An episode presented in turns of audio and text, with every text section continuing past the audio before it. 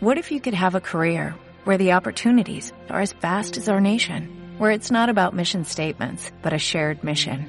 At U.S. Customs and Border Protection, we go beyond to protect more than borders, from ship to shore, air to ground, cities to local communities. CBP agents and officers are keeping people safe. Join U.S. Customs and Border Protection and go beyond for something far greater than yourself. Learn more at cbp.gov/careers. ¿Cómo vais vosotras que ahora dices que lo del futuro no lo? Es muy incierto, francamente. O sea, hace un año pensábamos esto en dos meses ya está bien. Bueno, en dos meses no lo pensamos nunca. No. Nosotras siempre pensábamos que sería para septiembre, pero es que francamente creemos que este año mm, algún evento haremos, pero no todo lo que está previsto. No, no, está complicado, está Sí. complicado.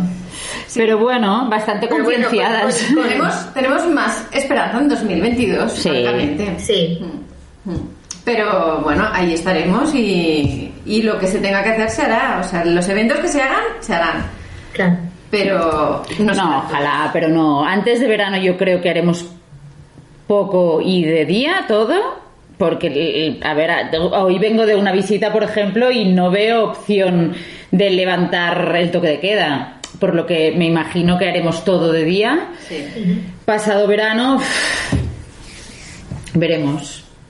Vamos sobre la marcha, adaptándonos como todo Sobre la marcha, claro que sí. Sí, sí. Oye, voy a presentaros un poquito porque las personas que nos estén escuchando en el podcast o que estén viendo la grabación así en YouTube en imágenes, ya habréis visto que vamos a hablar bastante de flores, pero em, os presentamos, tenemos hoy con nosotros, ah, en Houston tenemos una boda a Bárbara y a Laia de la floristería Singular Envit.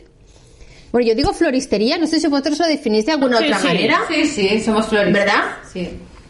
Ellas son un must de nuestro sector en Barcelona, en especial en la decoración floral para bodas. Desde su taller de Sarriá, siempre discretas y súper elegantes, Laia y Bárbara llevan muchos años llenando de belleza eventos y celebraciones. A mí hay una frase que siempre ponéis en todas partes que a mí me encanta, que es eh, la de Henry Matisse, que es siempre hay flores para quien las quiere ver. Y un poco la enlazo en lo que hablábamos ahora, ¿no? De, ese mm, canto a la esperanza, un poco también que son, que son las flores. ¿Qué tendencias estáis un poquito viendo que, que la gente está empezando a, a elegir de cara a las bodas que se preparan para 2021, las que se pueden hacer o 2022? A ver, la cosa es que en realidad mucho no estamos innovando porque estamos reubicando toda una temporada, bueno, todo un año de bodas que hemos aplazado fechas, con lo cual mucha novedad no. Y también, eh, por ejemplo, en proveedores que estamos comprando material nuevo para, para ya para pensando en el año que viene, ellos mismos tampoco sacan nada nuevo porque o sea en general ha sido como un parón Sí, es mundial como un paréntesis. de todo y, y qué pasa pues desplazamos casi exacto un año Sí. con lo cual sí que de cara al 2022 2023 habrán novedades pero en principio para este año novedades ninguna No, sí ves una tendencia de todo el mundo, pero incluso a nivel de floristería de, de- de a pie, de que todo el mundo te pide mucho más color de lo que nos pedían antes. O sea, antes era todo verde, blanco y ahora todo el mundo se nos va a naranjas, rojos. Hay una necesidad de alegría y de, y de ver mucho más color, que esto sí nos damos cuenta que nos está pasando tanto en eventos que, que- que revisamos como, como en venta directa de flor. Una diferencia abismal. Fíjate qué curioso. O sea, esa necesidad como de, de- volver a, a- a llenar de alegría. ¿Verdad? Sí, sí, Los- sí. Hay los mu- eventos- muchas ganas de celebrar, muchas. O sea, es- esto es verdad. Los que. La gente que viene, incluso es curioso porque pensábamos que al desplazar todas las fechas un año tendríamos algún problema y la verdad es que nos ha encajado muy bien. Incluso alguna fecha que nos ha quedado vacía porque hemos eh, se han solapado algunas se ha llenado también con gente que ya está pensando en celebrar en medio de, de todo este lío y de esta locura que se lanzan y dicen sí sí vamos a montar una boda ahora y la y la organizan y la montan y con toda la ilusión sin saber muy bien cómo esto terminará al final bueno, a- adaptándose un poco. Comentabais ahora de la flor así muy, muy visual, muy con mucho colorido, y eso a mí me, me contrasta un poco con. Eh, me había parecido a mí que en los últimos años había una tendencia o un gusto por eh, las pampas que se pusieron como muy de moda en muchos eventos. eh, y eso es como un poco lo opuesto a esta flor tan primaveral de la que, de la que estáis hablando. Eh, el tema de las pampas, que era porque se pusieron también como de tendencia las bodas folk y todo lo que llevaban. eh, ¿qué, qué inconvenientes y qué ventajas tienen las pampas esas? Porque realmente mm, cogías Instagram y en todas partes estaban las pampas. El, el problema de mirar tanto Instagram y Pinterest es que no es real. O sea, es decir, Vale. las imágenes quedan chulísimas, pero, pero en realidad no es lo mejor en- a, a la práctica. La- las pampas en realidad es una cochinada. O sea, sueltan polvillo y plumitas de estas una barbaridad. Y en realidad esto, por ejemplo, en una mesa es horrible por- porque cualquier mm, trozo de pampa se te cae en el plato y te estás comiendo un filete con una- un trozo de pampa. En, en mesa, por ejemplo, es horrible. En ceremonias, en todo esto, bueno, al final, a ver, cada uno, mm, si quieren que les ponga pampas y si quieren que se las ponga liras, se las pongo, ¿eh? Es decir, al, al final la boda es de cada pareja y cada pareja se hace la boda a su, medida. Pero ideal no, no es para nada. Y las imágenes que ves en foto, muy chulas, sí, muy quemadas, muy bonitas, pero en realidad yo creo que no es lo mejor ni lo que yo recomendaría, básicamente. ¿Qué recomendarías? ¿Tú lo recomendarías? Pregunta lógica. Bueno, para una ceremonia no imp- la verdad es que son muchas veces cuando el espacio es abierto y en exterior sí que es verdad que la pampa destaca, ¿no? Sí, porque es distinta al- a lo que tienes en entorno. Sí, entonces cualquier cosa que se vea mucho, nosotros siempre decimos que, que las cosas tienen que ser un poco contundentes cuando es en un exterior porque si no todo lo pequeñito se pierde mucho con tanta gente. Y la pampa esto sí que nos lo soluciona en realidad. Si a alguien le gusta un- un- una decoración de este estilo, se puede trabajar, pero es mejor trabajarla en exterior que en interior, por, con lo que comenta Laia, porque, porque sí que suelta un poquito y incluso es que nosotros lo notamos aquí porque cuando trabajamos las cortinas nos quedan con los pinchitos estos decimos mira ya están las pampas pero no pero también es verdad que eh, hemos hecho decoraciones muy chulas con pampas Sí, en Pero- todo lo que hacemos es chulísimo. Claro. pero no pero mm, lo que dice Laia es, es un poco en, en la mesa nos, mm, un poco más higiénico no un poco más la flor eh, con agua y fresca tiene tiene como esta connotación más más limpia no digamos y, y la pampa pues no lo está para pero es muy bonita Oye, como vistoso, otra cosa que también se ha visto bastante últimamente son los jardines colgantes, sí que es otra cosa súper vistosa y que cada vez más se va viendo que se está incorporando en las decoraciones florales de las bodas. Em, ¿Qué se necesita para que podáis hacer un jardín colgante y qué pros y contras tiene? Se necesita una estructura, básicamente. Hay espacios que ya te la. Ya, ellos mismos ya te lo permiten hacer directamente y hay otros que no, con lo que es más complicado. Pero. Pero bueno, es, mira, esto es una cosa que sí que comentamos nosotras.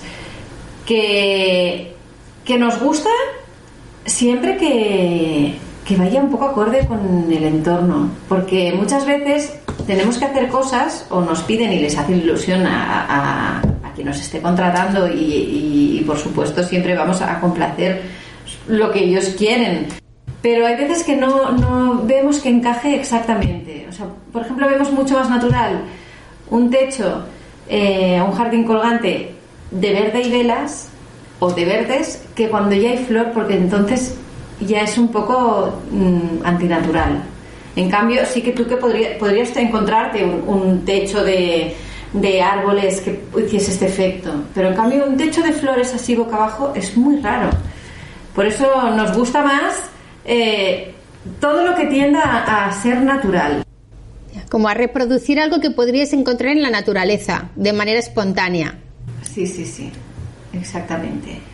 Sí, si no forzarlo muchísimo ya, o sea, de- de- si ya vamos a hacer un, un techo de flores, ¿no? Forzarlo a lo bestia, pero entonces ya estamos hablando de unas cantidades económicas ya mucho más elevadas y por lo tanto la mayoría de gente se queda en un medio término que casi entonces prefiero, pues esto, poner velas y verde solo y no jugar con la flor. Sí. Claro. Tendemos mucho a, a las cosas más naturales, es verdad. Sí, y, es esto, cuando ya mm, tenemos que romper, rompamos del todo. Entonces sí que se vea intencionado completamente, pero no buscando un parecido a nada. En, en esto que comentáis de romper, otra cosa que también a mí, desde mi desconocimiento, ¿eh? porque aquí las expertas sois vosotros, me ha parecido ver que se estaban como incorporando flores bastante poco comunes en los ramos de novia últimamente, tipo flor de opio, tipo flor carnosa, tipo unas que se llaman proteas o algo así, o sea que yo desconozco, pero flores como muy que no son las ya no solo las clásicas sino ya fuera de lo clásico que, tam- que son flores como exóticas dentro de lo que podríamos entender como ramo de novia no Sí, hay un ¿Qué os poco como dos tendencias, ¿eh? O sea, hay desde, desde esto que está, que, que al final es fruto de la globalización y que nos llega la floresta africana y nos llega de todos lados, y al mismo tiempo estamos viendo al revés, una vuelta a los cultivadores de aquí, a la flor que, que sale aquí en Almaresma, que hace mil años que ya no compramos directamente aquí, sino que pobres lo venden a Holanda y de Holanda vuelve para aquí. O sea, un poco, estamos viendo un poco las dos tendencias. Hombre, si nos haces escoger, yo, prefiero irme aquí al lado a comprar la flor y no que me venga de, de África, no sé cómo decirte. Ahora sí que es verdad que, bueno, va un poco a, la gente, no sé, la, pareja que viene a pedirte una boda es, tiene un tipo de, ser, es un- tiene una forma de ser. Entonces, tiene que encajarle. No sé cómo decirte, a mí no me pegaría mucho una protea. Pero igual a ti tampoco. ¿Eh? Pero depende de a quién, pues igual sí le va muchísimo. Y entonces, al final es adaptarse exactamente a lo que el cliente es y, quiere transmitir su fiesta, ¿no? Y, y- por lo tanto, esto sí, esto no. Yo te diría, nosotros sí a todo, si encaja con quien realmente lo pide. Sí, tiene una coherencia con, Sí. con todo lo que es. Sí, que- que- cuando. Para un ramo de novia, el ramo de novia tiene que ir con la novia. O sea, si el ramo de novia, tú miras un ramo de novia y piensas, no, no, es que no, para ti no, entonces no. Pero si no, cualquier cosa. Es que puede ser una simple rama si a esa persona le va y es eso lo que mejor le va a quedar. O sea que el ramo de novia es una cosa súper personal, súper. Y entonces eh, hay un abanico impresionante y, y no tiene por qué encajarte un solo ramo de novia, pero sí que para el estilo de boda que estás haciendo quizás en ese momento o en ese momento de tu edad también te encaje una cosa u otra. Con lo que, por eso, igual Sí, ahora sí. mismo las proteas no nos encajan, pero igual hace unos años sí. Sí, igual a los 20 nos encajaban, sí. Claro, va, va un poco todo relacionado, pero al final es, es como la ropa, como, como hasta lo que comes, ¿no? Cambia un poco con la Sí. edad. Es, es todo, es, tiene- todo tiene un proceso y, y depende de lo que tú buscas, pues te encaja más. porque si os tuvierais que hacer un ramo de novia ahora para vosotras cómo os lo haríais Hay que ir muy Para mucho vosotras, ¿eh? con decimos, porque vas sacando preguntas de allí. Ostras, yo no sé, tú. ¿Cómo era el que... Vosotros estáis casadas las dos, ¿verdad? ¿Cómo era el que tuvisteis?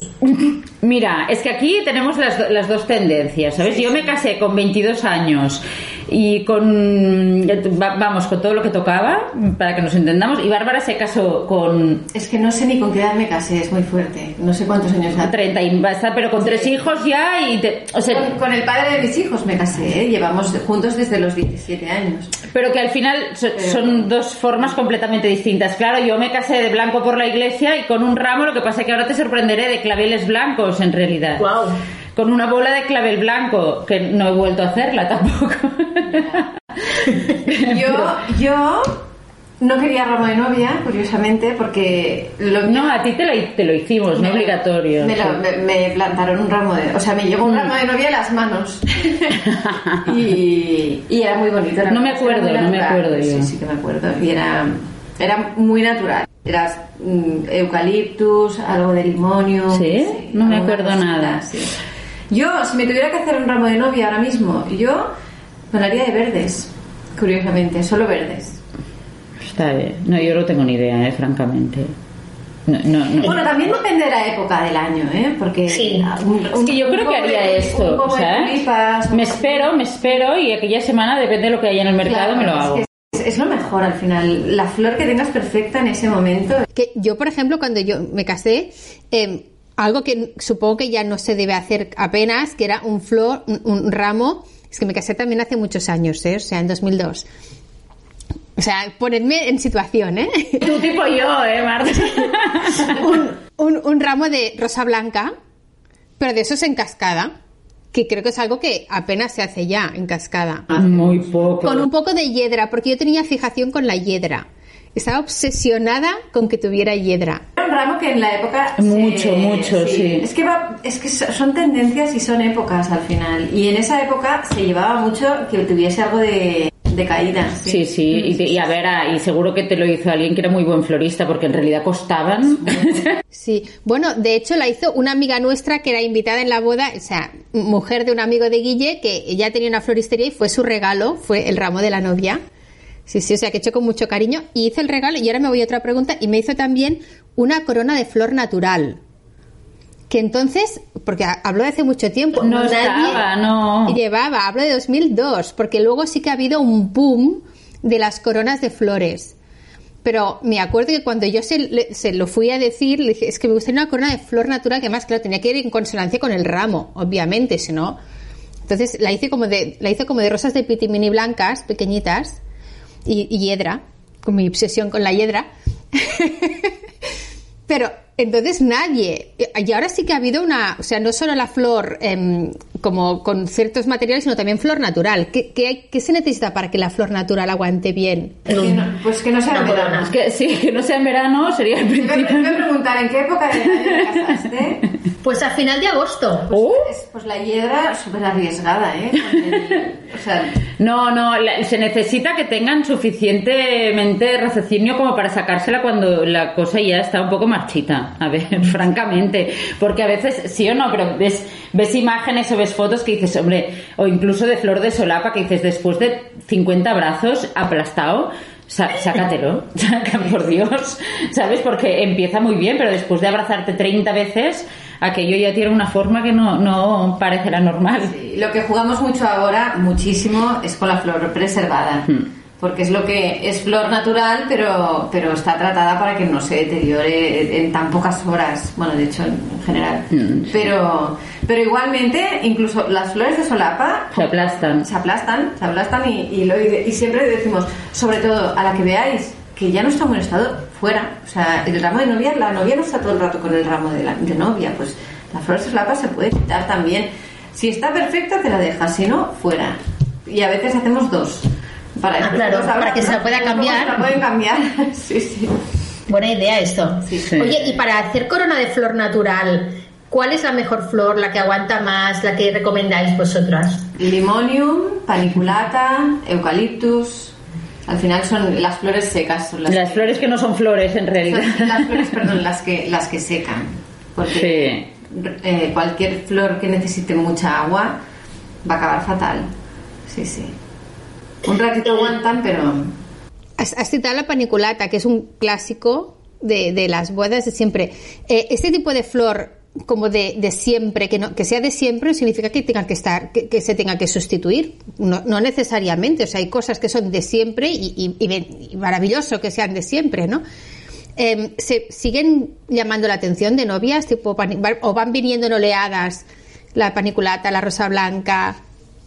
Siempre. ¿Eh? Pero aparte es que no es tanto que la flor sea de siempre, es que depende de cómo la trabajes, cambia totalmente. O sea, se- la paniculata se utilizaba mucho de relleno y ahora se utiliza mucho de flor principal, con lo que ya el, el- o sea, el, el concepto y la imagen que, que consigues es, es no tiene nada que ver. Con lo cual se puede, todas las flores, depende de cómo las trabajes, eh, van actualizándose en, en la moda. al. O sea, es, es más cómo se trabaja que la flor en sí. Y a la panícula ha pasado esto, que ha pasado de ser una flor de relleno a pasar a ser una flor principal y ahora vuelve a ser un poco de relleno muchas veces, Sí. pero también porque son ciclos, son ciclos y, y sobre todo cuando las parejas vienen con madres, la paniculata vuelve mucho también. Sí, sí, o al contrario, porque alguna madre dice, pero esto era flor de relleno. Igual la hija dice, es que a mí me encanta. Entonces hay un poco de... Pero bueno, al final, eh, normalmente cuando ven cómo se trabaja, a todo el mundo le acaba gustando de una manera o de otra. Pero No, no, sí, sí, la mayoría llegan. Y ahora es curioso, pero sí que es verdad que hay muchas parejas que llegan diciendo, paniculata no, ¿eh? O sea, esto sí que lo tenemos muy claro y acaban siempre con la paniculata. Y, ostras, ¿cómo hemos vuelto otra vez? Si tenía clarísimo que no, pero Sí. siempre, siempre, no sé por qué. mm, Porque ven alguna un- imagen en Pinterest, normalmente Sí. es que esto también me gustaría. Y luego, como normalmente aquí les hacemos una muestra y siempre tenemos flores de retén, acaban yendo a buscarla. Y ya está. Oye, ¿cómo ha afectado, ahora que se menciona Pinterest, Pinterest, Instagram, y antes hablando de las pampas también lo mencionabais, ¿cómo ha afectado redes sociales a, a- a las- a las flores o a la imagen de las flores que tienen las novias? Bueno, ha beneficiado y Ha ha benefici- perjudicado sí. las dos cosas. Primero porque abre mucho el abanico de posibilidades y vienen con ideas más claras porque han visto mucho, pero casi todas las imágenes, el color y la luz y todo está, está alterado, con lo cual muchas veces buscan unos tonos o unos colores o una imagen que dices, bueno, pues estás cogiendo un trocito, está quemado y esto en la naturaleza no, no nos, los ofrece, no nos lo ofrece. O sea, esto luego en foto lo verás, pero al natural no. Esto nos perjudica a veces, pero ahora que se lo explicamos lo entienden perfectamente. Pero en cambio sí que nos facilita que, la gente venga con una idea muy clara de lo que quiere. Y hay mm, y una cosa que intentamos nosotras es no copiar nunca. Y claro, cuando vienen, es que quiero esto exactamente, bueno, lo interpretaremos, pero no lo copiaremos nunca, porque es mm, copiar una cosa que ya está hecha, no- es que no tiene ninguna gracia ni para ellos ni para nosotros. Y hasta el día de hoy nos ha salido bien y lo hemos hecho bien y no creo que sea una cosa difícil porque realmente en una foto eh, puedes eh, interpretar cosas y un espacio que no es para nada el que después y otra cosa que también se está viendo mucho últimamente o se veía antes de, de- de que viniera mm, la pandemia eh, eran los arcos de flores, que es algo que se puso, también fue como un boom. Muy de moda, sí, sí. sí, sí, sí, sí. Brutal. Mira, hoy vengo de una reunión que piden esto exactamente. Sigue- se sigue pidiendo, pero también porque, Sí. arra- o sea, porque arrastramos una temporada entera, con lo cual la gente que ya lo quería lo sigue queriendo. Claro. No, no, no se cambian, o sea, no, no están cambiando el estilo de lo que ellos se imaginaban. No, Yo pero creo que ya tienen tantos cambios que tienen que pensar, esto ya no lo cambio. Sí, pero sí que es verdad que, que, que hemos pasado muchos años de, de- no, diré poca flor, ¿eh? pero de, de una cosa más, más mm, de, de cuatro ramas y dos flores, para que nos entendamos. Sí que es verdad que hemos vuelto a trabajar la flor de verdad. O sea, al- al final hemos pasado unas temporadas que, que no era imprescindible que fueras florista para hacer una boda. Y ahora volvemos a, a necesitar ser floristas, de verdad, ¿no? que es un poco lo que siempre, siempre intentamos, pero sí que es verdad que vol- volvemos a tocar flor de verdad y a trabajarla como floristas. Y los arcos de flor pasa esto, volvemos a hacer cosas pues que seguramente cualquier persona no podría hacer. No, no, tien- tiene que tener mucha dificultad. Me imagino yo construir el, el arco de flor. O sea, el, No, no, tú seguro que sabrías hacerlo, ¿eh? pero que me refiero, sí que es verdad que no dejan de ser cosas un poco más elaboradas que llevábamos unos años que no. Sí, que eran, eran un Hmm. poco más. ¿Cómo os gustan a vosotros los arcos de flor? ¿Habéis hecho alguno que digas, este era espectacular? El problema es que nosotros, una cosa es que nos guste y la otra es que lo encontremos espectacular a nivel de trabajo, ¿eh? Somos, somos muy austeras. Ya lo sé, son muy discretas. Sí, sí, sí, por eso lo ponía ya también en la... Con lo cual sí que nos gusta, o sea, lo hacemos y nos gusta, pero claro, no nos lo haríamos a nosotros nunca. Pero claro, cuando lo haces, lo ves acabado y ves que es espectacular, te impresiona mucho. Sí, sí, hombre, y tan. Pero, pero claro, de lo que nos harí- de lo que haríamos a lo que hacemos, hay un mundo, un mundo. Porque la gente, ¿cómo los pide más o menos? ¿Los arcos los suele pedir en algún tipo de flor principalmente? Piden No. de todo. Desde verdes hasta verdes con lucecitas, hasta porque a veces no son para ceremonias y son para otras. Hasta todo lleno de flor, o todo flor de colores, o todo blanco. O sea, Sí, hay- sí, este año hemos hecho es, muy, bastante es, de todos. muy, es muy variopinto el, el, Hmm. el tema arco, toca todos los. Porque comentabais que los habéis hecho como no solo para ceremonia, entiendo que referís a la, a la que es la, la puerta de la iglesia o la puerta del ayuntamiento o del, del lugar donde sea la boda. Em, donde, ¿En qué otros sitios se pueden poner? ¿En, la- en el restaurante a lo mejor? ¿En el...? Como fotocall, lo hemos hecho como entrada a lo que va a ser el aperitivo. lo- o sea, Sí, sí. es que es en todas partes, sí, sí. No. Les gusta en todas partes. Sí, porque ahora además como arco no tiene por qué ser redondo, sino que ahora ya estamos en formas de todo tipo.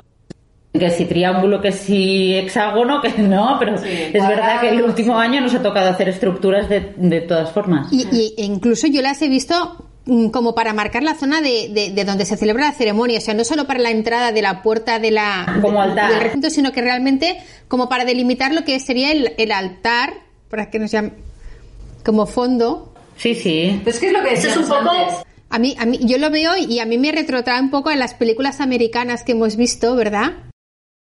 Sí. Sí, pero es que además acabas mezclando todo tipo de culturas, ¿eh? Porque si te fijas, por ejemplo, en la India mm, siempre pasan por debajo de un arco y luego, ¿sabes? Y al final acabas... Al, al final es una mezcla de, de todo tipo de ceremonias que, que- que vamos viendo y se acaban integrando en, en tu boda. Sí. Es, es lo que decíamos antes, que nosotros somos bastante sí a todo. O sea, sí a todo se tiene una coherencia. Si, si realmente es lo que ellos quieren, es sí a todo porque todo puede quedar muy chulo siempre que sea para ellos. O sea, lo que lo, si encaja con su manera de ser. Y, y cuando es así, que es la mayoría de veces, queda muy chulo. Y Sí. cosas, desde cosas súper sencillas a cosas muy complicadas que al principio piensas, ¿Quieres decir? Y luego cuando lo ves dices, sí, sí, sí, es que era esto, era esto lo que teníamos que hacer. Y, y al final es el cliente un poco el que te lleva. En la primera reunión intentas ver un poco qué es lo que les gusta. A veces, eh, te- te- claro, te equivocas muchas veces, ¿no? Pero, pero más o menos el hilo lo coges. Y después el resultado que acaba siendo suele ser bastante la primera impresión Sí. que tenías, ¿eh? Aunque le des muchas vueltas y rodees, acabamos normalmente en la primera idea que, que has pensado para ellos, curiosamente. O sea que hay mucha psicología detrás. Sí, totalmente. Sí, sí, sí.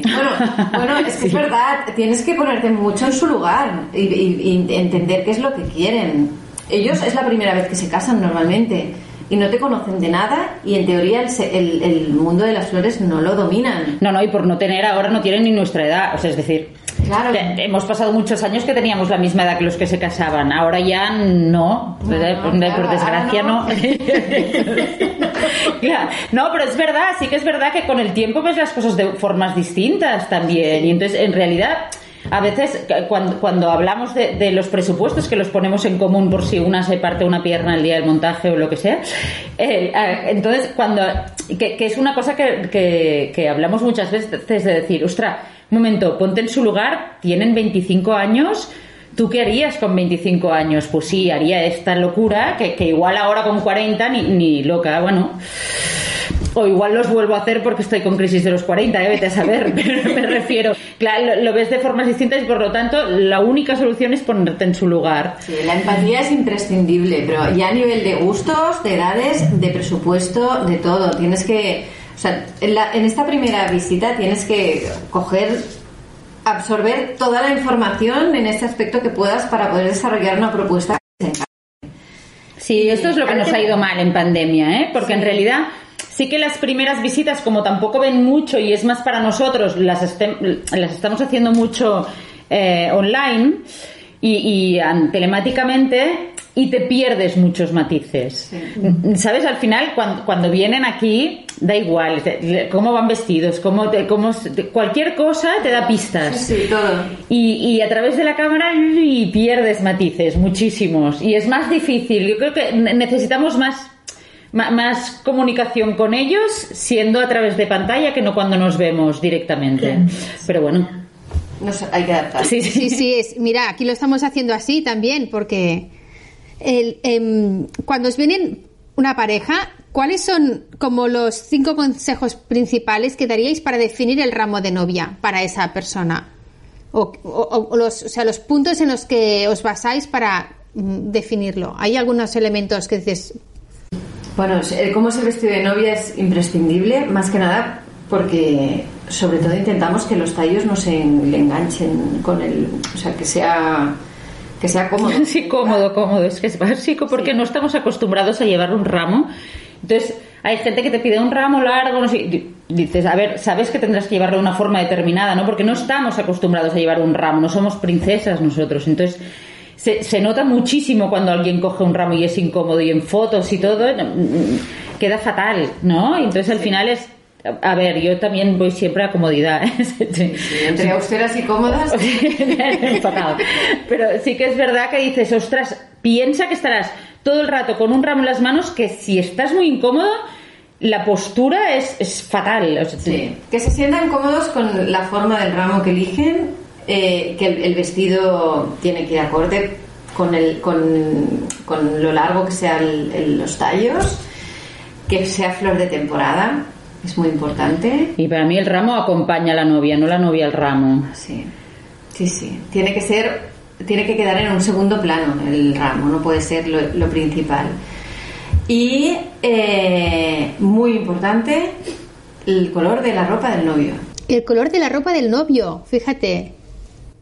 Sí, sí, porque las fotos van a estar juntos todo el rato y nosotros siempre lo preguntamos. ¿Cómo va vestido el novio?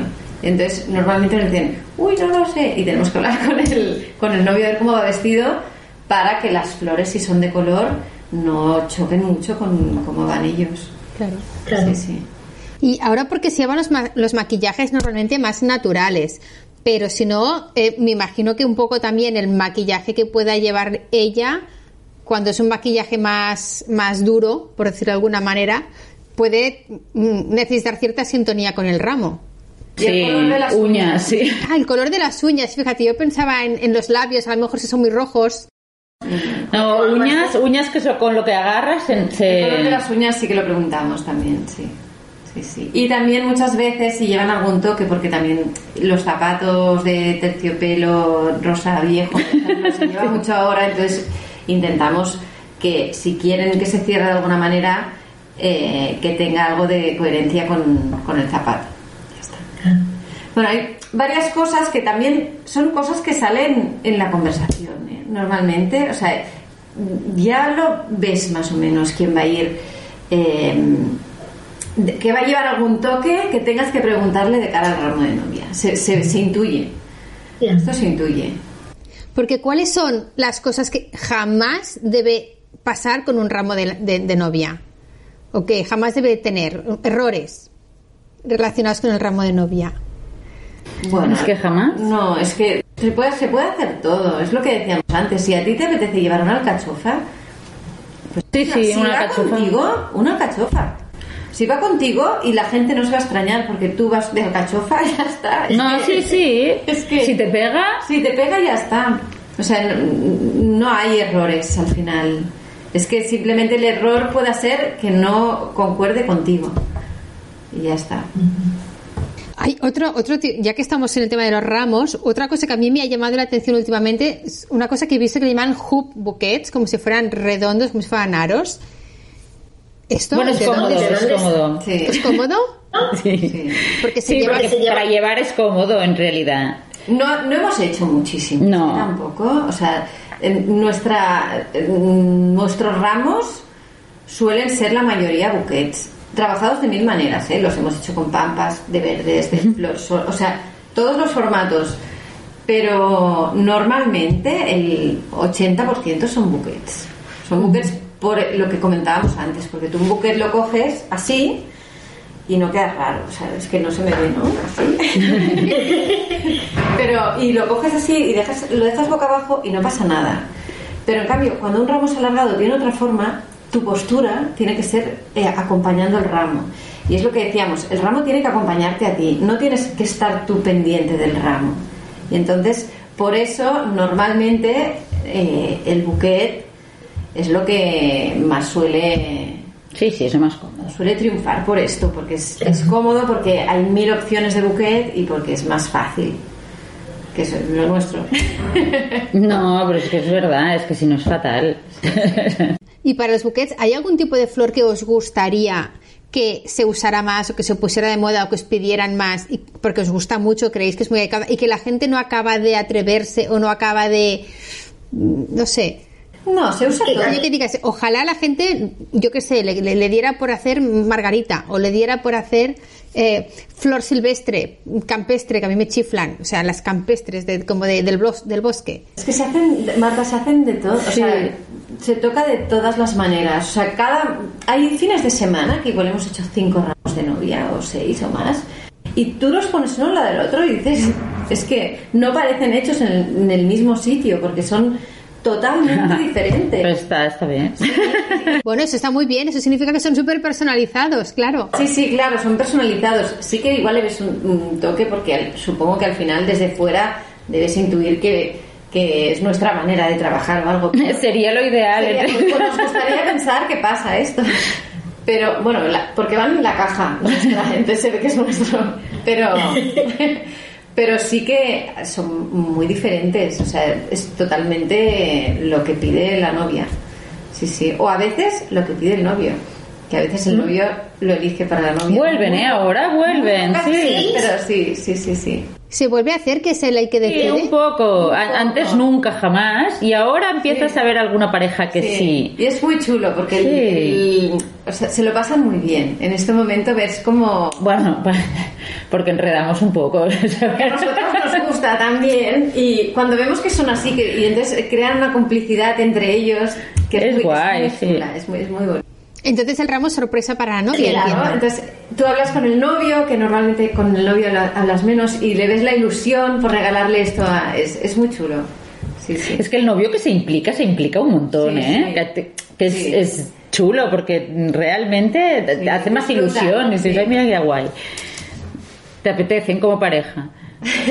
Sí. Em, iba a preguntar también para las invitadas. También es una cosa que se ha llevado bastante últimamente. mm, cualquier tipo de tocado, ya no solo corona, sino cualquier tipo de aderezo en la cabeza con flor. Em, ¿Cuáles son las que recomendáis o qué ideas, qué consejos tendríais para la invitada que dice, yo quiero ir a la boda de mi prima, mi amiga, no lo sé, mi sobrina, si hace falta, con algo en la cabeza de flor? Mm, consejos que les daríais. Recuerde que no es la novia, lo primero. ¿Eh? Porque a veces ves alguna invitada y, a ver, mm, chica, la protagonista no eres tú hoy. ¿Sabes? Para mí sería este el consejo. No, y luego es muy importante que sepan antes de, ven- de venir a buscar que quieren la- en el pelo cómo van a ir peinadas. Porque muchas veces vienen con quiero una corona o quiero. Y, y luego cuando te explican cómo van a ir peinadas piensas, no sé cómo lo vas a hacer esto. O sea, no, si el peinado ya es muy importante y ya destaca, ponerte también una corona es como demasiado. O sea, si te pones cosas en, en el pelo, tiene que, que, que destacar más o menos dependiendo de lo importante que sea el peinado que llevas. Creo, ¿no? Mm, sí. ¿Y el vestido también es importante o da igual?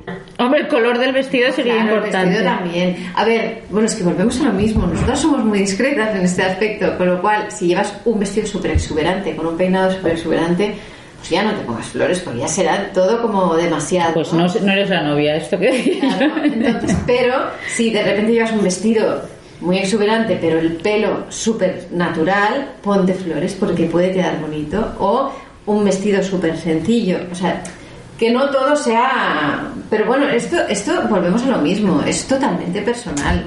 O sea, el consejo es este, pero después cada Sí, uno- sí, igual una tiene este carácter así como muy Claro, alocado o sea, y le pega todo. amiga sí, que sí. piensas, no sé, es que se podría poner esto, un gorro encima y, y- y además otra cosa, y dirías, pues qué bien le queda, ¿no? Y claro, es depende de, de la persona, un poco. Em, la decoración hacia el altar, otro gran, o sea, no solo los arcos, sino la decoración hacia allí. Em, se puede poner, o una cosa que también hemos visto ahora, em, como planta, incluso con maceta, en el suelo hacia el altar, o lo de siempre, que no tiene por qué estar mal, porque a mí me encanta, de pues como pequeños ramos o pequeña decoración floral em, integrada dentro de los bancos, las sillas o lo que sea. ¿qué, qué recomendáis más? ¿Qué veis más?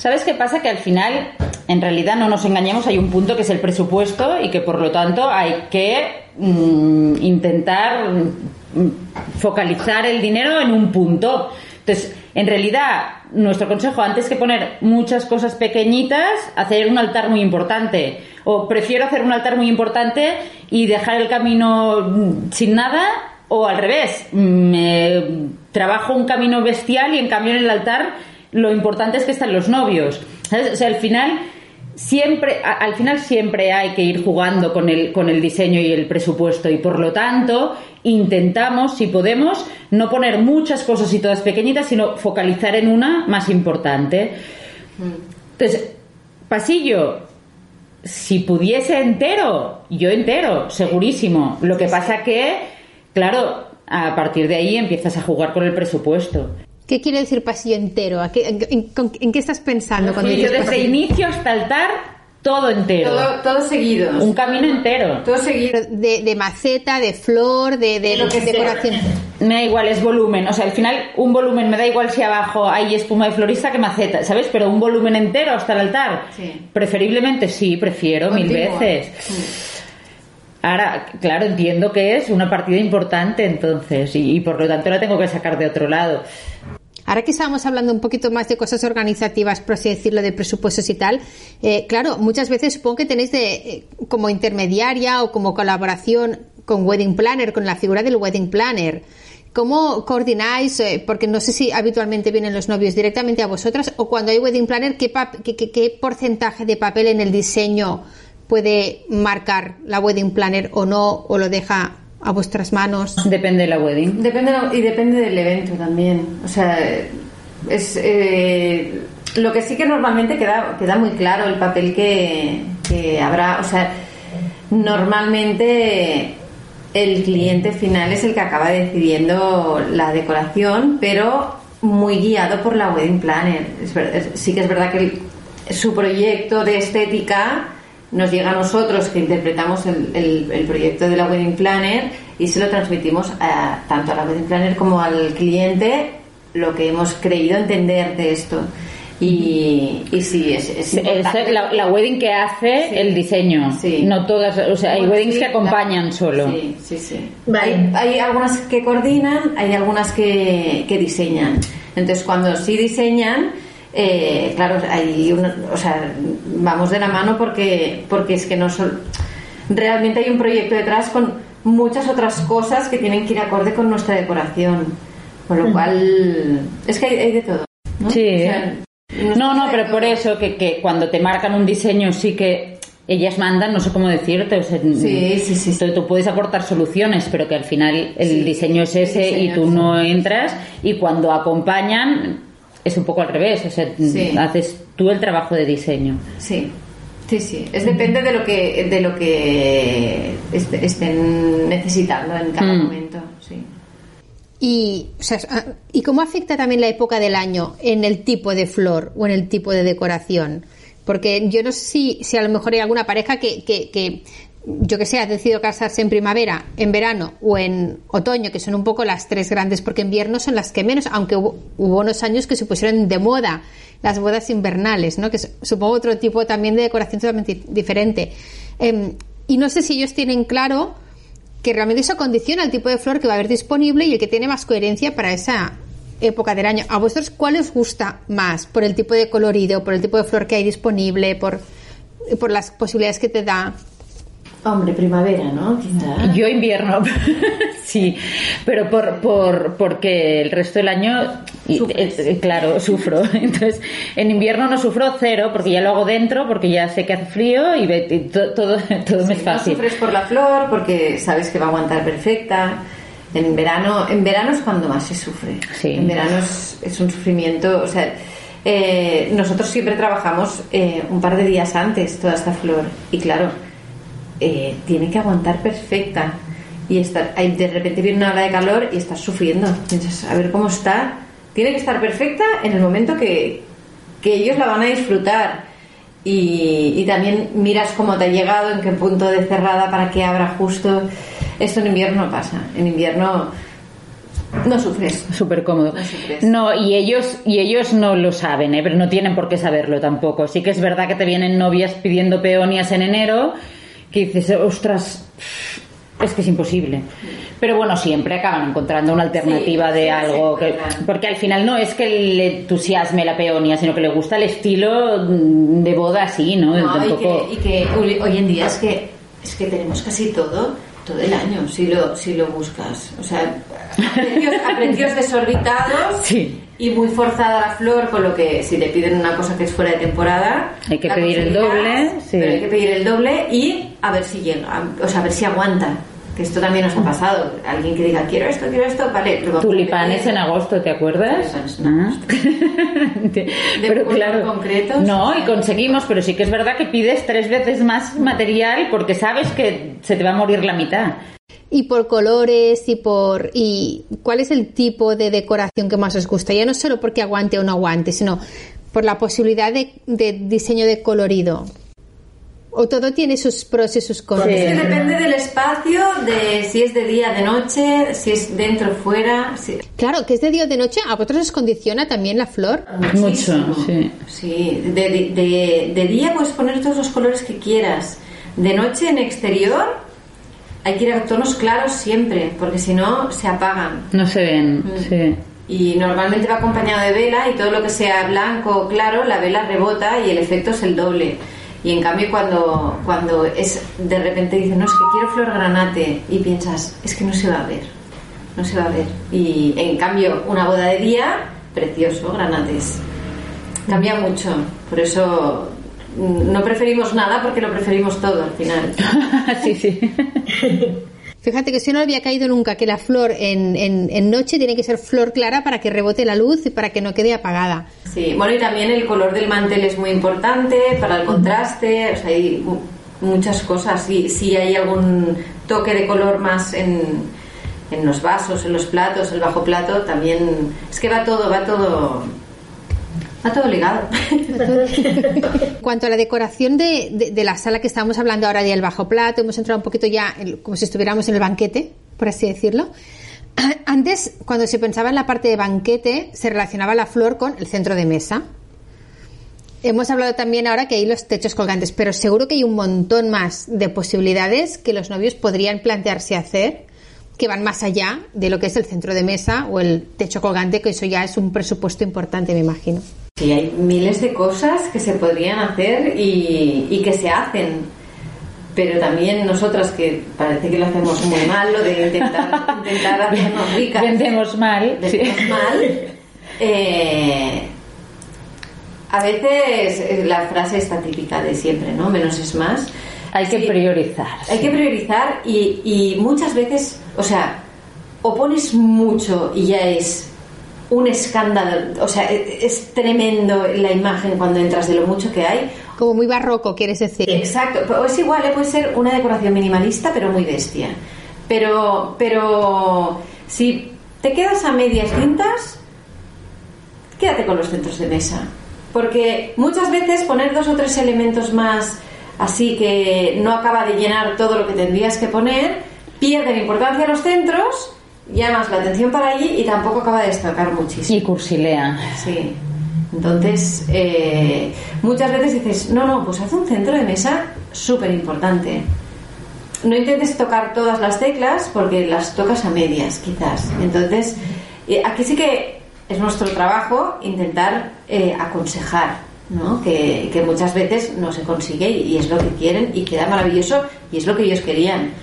Pero, pero como sentido común piensas, ostras, yo prefiero un centro de mesa importante que no un poco mm, menos y en cambio dos o tres puntos aquí que se medio ven. Que no se van a ver, porque Se imaginan normalmente la sala vacía, pero no se imaginan que allí, si es una boda de 200, hay 120 señoras de todos los colores del arco iris.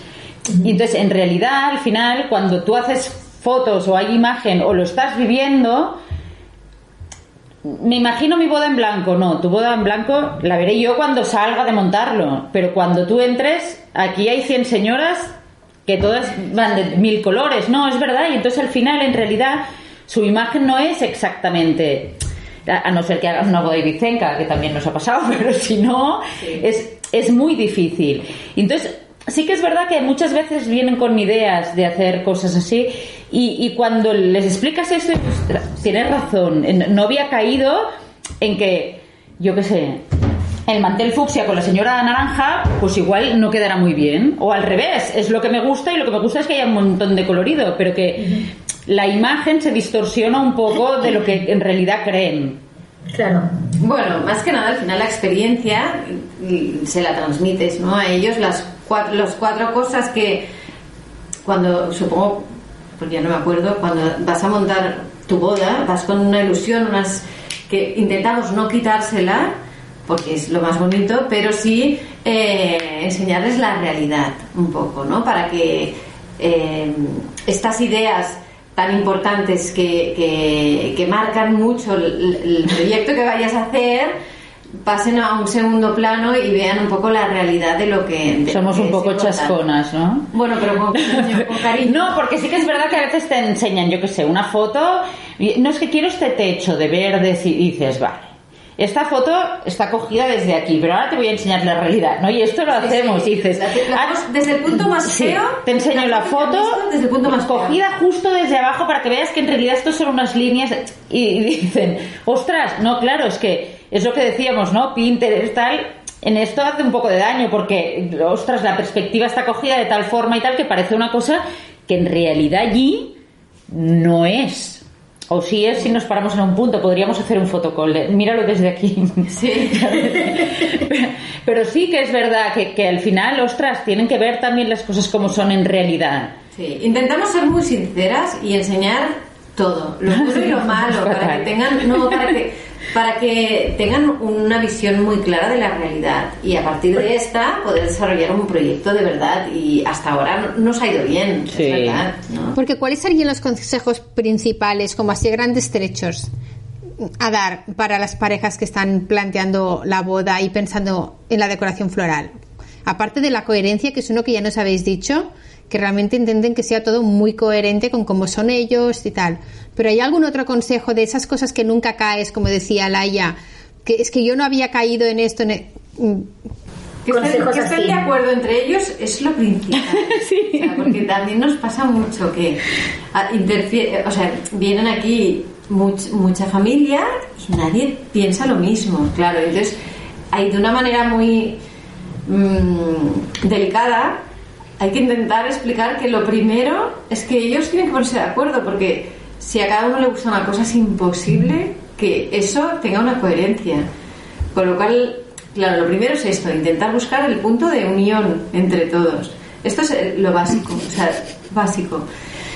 Y, y luego eh, nosotras priorizamos siempre el centro de mesa. Sí.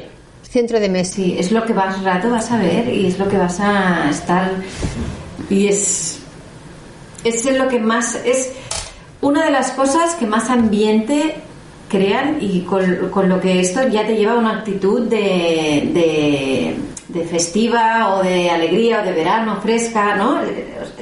Este ambiente que, que crea el centro de mesa, yo creo que, que hace que, que, fluya más todo, ¿no? Un poco. Sí, ¿sabes qué pasa? Que pobres vienen también un poco como... la mayoría de los que vienen, aquel mismo año tienen varias bodas, ¿no? Normalmente nos pasa esto. Entonces parece que si no hacen 50.000 cosas y es como una boda sin cama, que no, pasa, no paran de pasar cosas, la, la suya no es suficientemente importante, ¿no? Entonces en realidad sí que realmente parece que no queramos vender, pero siempre eh, partimos de lo mismo de, oye, es tu boda, como tú eres imprescindibles, solo está el centro de mesa. A partir de ahí, todo lo que añadamos, que sean cosas que nos sumen y que, y que nos gusten y que, y que tengan sentido y coherencia. pero no pasa nada. Es decir, no, hace falta. hay- yo creo que ha llegado un punto también, ¿no? Que, bueno, que hay tantos gadgets y tantas cosas que incluso tú como invitado vas a una boda y ahora tengo que poner una nota aquí, poner no, no sé qué en el tacón, una cantidad de cosas que, ostras, tú, Es un poco un agobio. que al final es, oye, tranquilos, no pasa nada. Una boda, si queremos, la montamos en dos semanas. No, no pasa nada y se puede hacer y no nos estresemos. Y todo lo que no lleguemos, no habéis llegado y no pasa red. Sí, siempre ¿Sabes? no O sea, pasa nada. no te agobies porque a veces ves aquí pobres novias que han hecho 500 mermeladas y que llevan no sé cuántos días envolviendo mermeladas y que no duermen. Y, oye, ¿no has llegado a las mermeladas? Sin mermeladas. No pasa nada. ¿Sabes? Al final, Sí. relájate, disfruta y hasta donde llegues has llegado, ya Sí. está. Tienen que pasárselo bien. O sea, el proceso de la boda en sí es muy corta. O sea, el día de la boda es muy corto.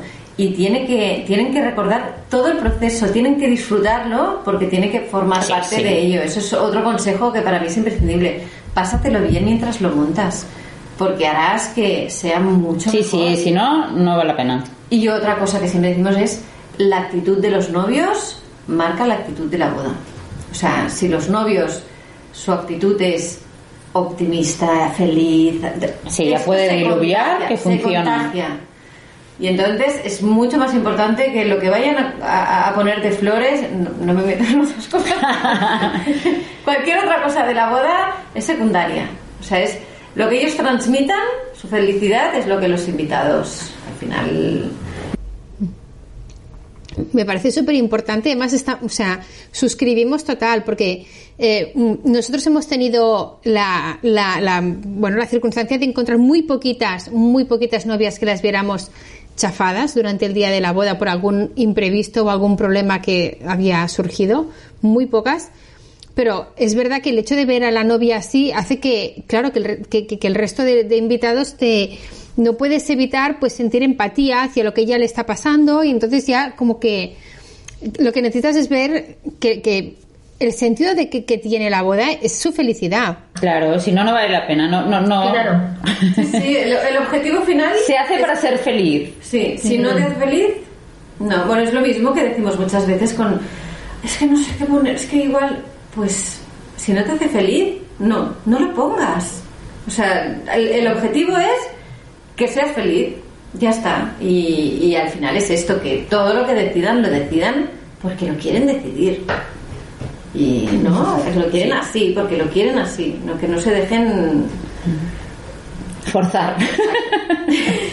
Oye, recuperando los, centros de mesa que decís que para vosotras son como la, la parte troncal de la decoración floral, también ha habido bastantes cambios últimamente porque hasta ahora era como el centro de mesa como más redondo, había algunos que eran como elevados, pero ahora últimamente se ven mucho como unas, como unas tiras, como unas calles de decoración en el centro de mesas tipo imperial.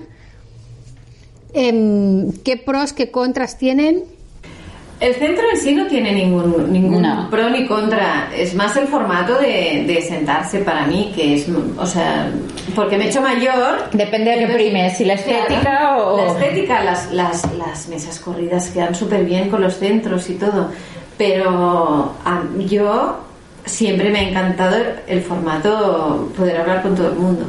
Con lo cual, mesa redonda cuadrada para mí es más cómoda que mesa alargada como invitada. Estéticamente lo encuentro brutal. O sea, si tú priorizas la estética o el efecto al entrar, es muy chulo. Y luego también pasa mucho que la gente se va levantando y no pasa nada. O sea, al final, cuando, Sí, sí. cuando son mesas corridas, como al final solo hablas con estos y este, se van cambiando. Tampoco pasa nada. Es, es, es una cuestión de edad otra vez, creo yo, ¿no? Un poco de comodidad, sí. De... Sí, sí, de comodidad. A mí ahora me da pereza levantarme a buscar algo en un buffet.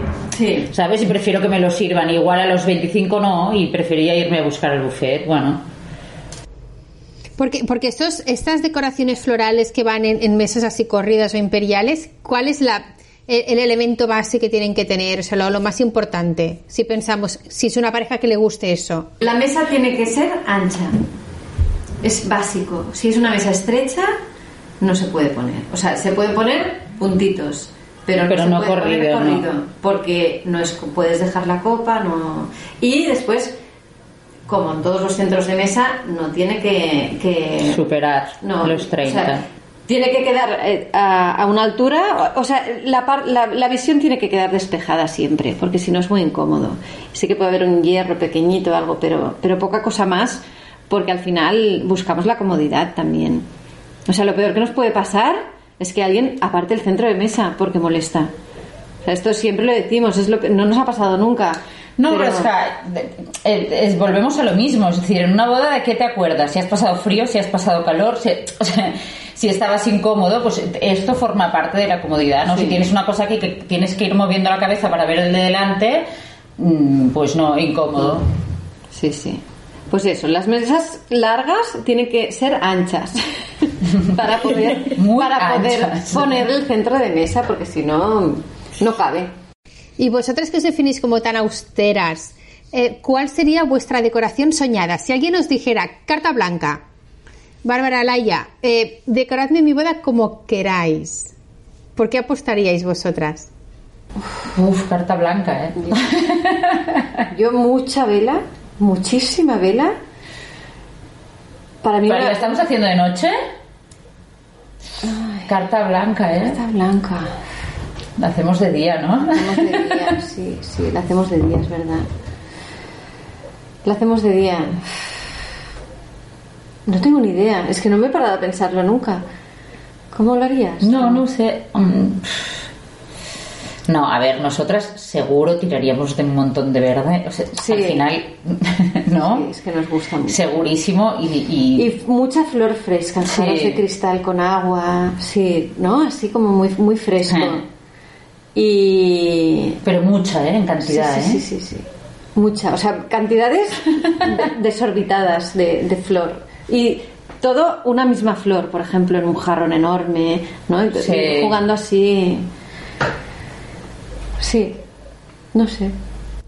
Y otra, otra, un tema un poco complicado es cuando la boda es en un exterior, porque ahora se hacen muchas bodas en exterior debido a medidas de la pandemia y todo esto, y ya es un exterior arbolado o en unos jardines donde hay mucho verde. ¿Cómo se resuelve esto con poner decoración floral? Mucha flor. Sí, O sea, no usar verde y mucha flor, mucha flor. Los elementos que no encuentras ahí son los que van a destacar al final. Y allí, ¿no? Es, es y buscar el contraste.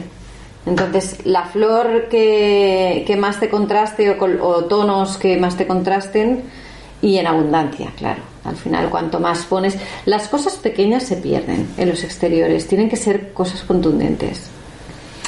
Sí, esto es una, una lucha que tenemos con bastantes novios, sobre todo de estos que decíamos ahora de las últimas temporadas que eran potecitos con cuatro cosas.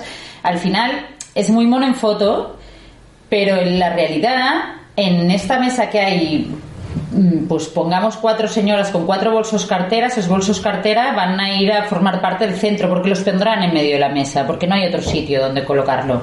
Y los móviles de hoy en día también van a ir a formar parte de la mesa. Y, y todo esto al final, si todos son elementos pequeñitos, lo que hace es que al final tienes un centro que está formado por móviles, bolsos cartera, más alguna florecita, ¿no? Y hay que tener en cuenta que igual es mejor hacer un centro más contundente ópticamente y que no se te pueda mezclar con todos los elementos externos que no, que no al contrario. Claro, son cosas que al final no, no piensas porque no caes en que en la mesa habrá 10 móviles, por ejemplo. Bueno, estas pequeñas cosas son las que al final sumamos, ¿no? De cosas que hemos visto, la experiencia te da estos conocimientos que tú le explicas a- al cliente al final Sí. y, y entonces enseguida lo ven porque son cosas de sentido común y dicen, claro, no había caído en esto. Bueno, es normal, no tenías por qué haber caído. Somos nosotras cuando nos lo encontramos decimos, ay, y muchas cosas que vemos cuando vamos invitadas. Sí. Claro, que entonces dices, ostras, esto no había caído, claro, esto no se puede hacer así, o tendríamos que hacerlo de otra manera, porque es mucho mejor, o sea, porque cosas que vas, vas viendo que pasan y que sería mejor hacer otras cosas de otra manera. Y claro, la experiencia al final te da estas soluciones. Porque el, el- todos esos centros de mesa y todo esto, cuando termina la boda, ¿quién los recoge? Porque antes había siempre la cosa esa de que los invitados se llevaban, porque yo esto lo, lo he oído, Y de hecho en nuestra boda creo que mucha gente se llevó el centro de mesa a su casa. No, no, la flor, los invitados, si se, si la pueden llevar, que se la lleven. Porque se va a la basura. Se va a la basura. O sea, es decir, todo lo que es flor. mm, Todo lo, perecedero, todo lo perecedero se va a la basura y todo lo que es eh, recipiente lo recuperamos, a no ser que los novios hayan dicho que quieren que los invitados lo lleven.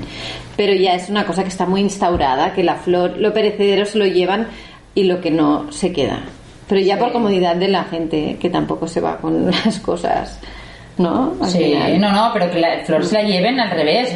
mm, Ojalá se la llevasen Sí, porque da mucha pena. Mm, Porque se va directa al container. mm. ¿Queréis dejar algún mensaje, algo que se haya quedado en el tintero, algo que digas, ostras, sobre todo que no nos olvidemos de decir tal cosa a los novios y novias, parejas o profesionales que están ahora preparando bodas? No, al contrario, que vengan y nos lo pregunten si nos hemos dejado algo. Exacto. Llamadnos, hombre. Llamadnos. Oye, pues muchas gracias por vuestro tiempo, por la conversación. Parece, yo no sé ni si me he dejado algo en el tintero o no, porque había mi- millones de temas, pero creo que hemos ido tocando prácticamente Yo creo que sí. más o menos todos. Pero si no nos llamas y volvemos a llamar. En fin. Claro, piensa que a nosotros muchas veces nos cuesta eh, vender, vender bodas, porque hay muchas veces que te están pidiendo cosas que tú estás pensando, ¿para qué? Esto no lo necesitas. Y, y muchas lo veces lo, lo oyes a la otra que lo dices, miras de verdad. Es que, oye, esto, esto que me has dicho que sí que lo quieres, te lo voy a quitar, ¿eh? porque es que no lo necesitas. Y piensas, Pero eso se aprecia, pero esa, esa sinceridad y esta honestidad se aprecian mucho. Porque Creo que hay una serie de clientes que se quedan por eso. Sí, yo no lo Sí, sé. yo creo que Pero es sí. se nos nota Lo muy que pasa es que no tengo claro que sean los clientes que te dan de mucho de vivir, ¿eh? Ya, ya. También te lo digo, pero sí que es verdad que, ostras, yo qué, qué quieres que te diga? Yo voy a un médico y me dice, te tienes que sacar todas las pecas, me dice, no, solo esta, ¿sabes? Hombre, pues no sé. Sí, claro, me fío, yo me que fío, lo igual, igual vuelvo para el bautizo, ¿sabes? Claro, ven que, eres, que, que, que pueden confiar en lo que tú les vas a decir, porque realmente les vas a decir lo que crees que les tienes que decir. Sí, Sí, bueno, que es verdad sí. que somos poco cursis, somos demasiado poco Sí. cursis tal vez, pero para, pero, para dedicarnos pero- a esto. Pero sabemos hacerlo, ¿eh? Cuando hay que hacer algo cursi, se hace y se hace muy cursi.